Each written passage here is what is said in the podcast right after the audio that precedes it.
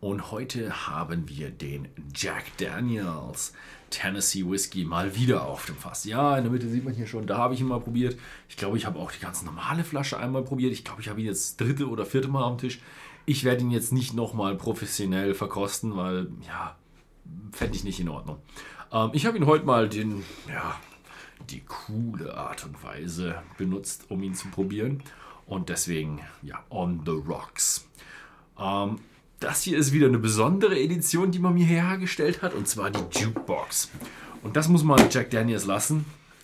Jack Daniels hat äh, ihr Promotion, Promoting und ihr Marketing wirklich perfekt drauf. Also, die wissen, wie sie ihre Sachen designen müssen, dass es ins Konzept passt, dass es zu ihrem Flaschendesign passt. Die wissen einfach, wie ihr Design funktioniert. Und ja, die andere Seite ist natürlich der Geschmack vom Whisky. Geschmack ist alles getrimmt auf leicht zu trinken, Enjoybarkeit, also richtig sehr, sehr leicht, keine bitteren Stoffe, alles nur süß und easy zum, zum ja, Trinken. Und äh, gut mit Cola und gut on the rocks. Mhm. Hm. Oh, ich habe eine sehr kalte, ähm, kalte Gefritur mit minus 24. Und dann kommt man rein und schmeckt wie Wasser. Aber wenn er ein bisschen dann so auftaucht und nur so halb kühl ist, merkt man, kommen so die bitteren Stoffe durch, die ich gar nicht vom Jack Daniels kenne. Und überhaupt nichts vom, von der Süße der Karamell und diesem ja, Bourbon-Style. Das ist ja Tennessee Whiskey, aber an dem Bourbon-Style kommt hier fast nichts rüber. Also für mich On the Rocks. Sieht zwar echt cool aus, also, yo, ich habe so einen großen Ice Cube hier drin, so einen riesigen Eiswürfel, aber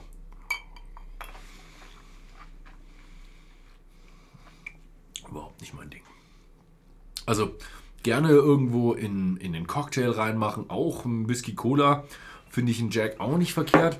Ähm, wobei ich sagen muss, äh, die Cola überwiegt eigentlich immer. In jedem Whisky Cola in jedem Jack Coke äh, überwiegt immer die Cola. Also, wobei ich auch sage, wenn man Jack Cola trinkt, dann Jack and Coke trinkt, dann geht es eher um die Cola als um den Jack. Ähm, von daher, ja, Whisky Cola, Jack Coke, auch so ein, ein schwieriges Thema für jemanden, der professionell als Connoisseur sich mit richtig Premium Whisky unterhält, ist eh ein Einsteiger Whisky. Man darf nicht zu viel von ihm erwarten. Ähm, er ist aber wirklich der Archetyp des einfachen Genusses. Einfach, wenn man ein paar Gläser Whisky trinken will, um irgendwas zu vergessen. Also, dafür ist, ist Jack gut. Aber man sollte es nicht tun. Trinkt nicht, um zu vergessen. Das ist nicht das Richtige.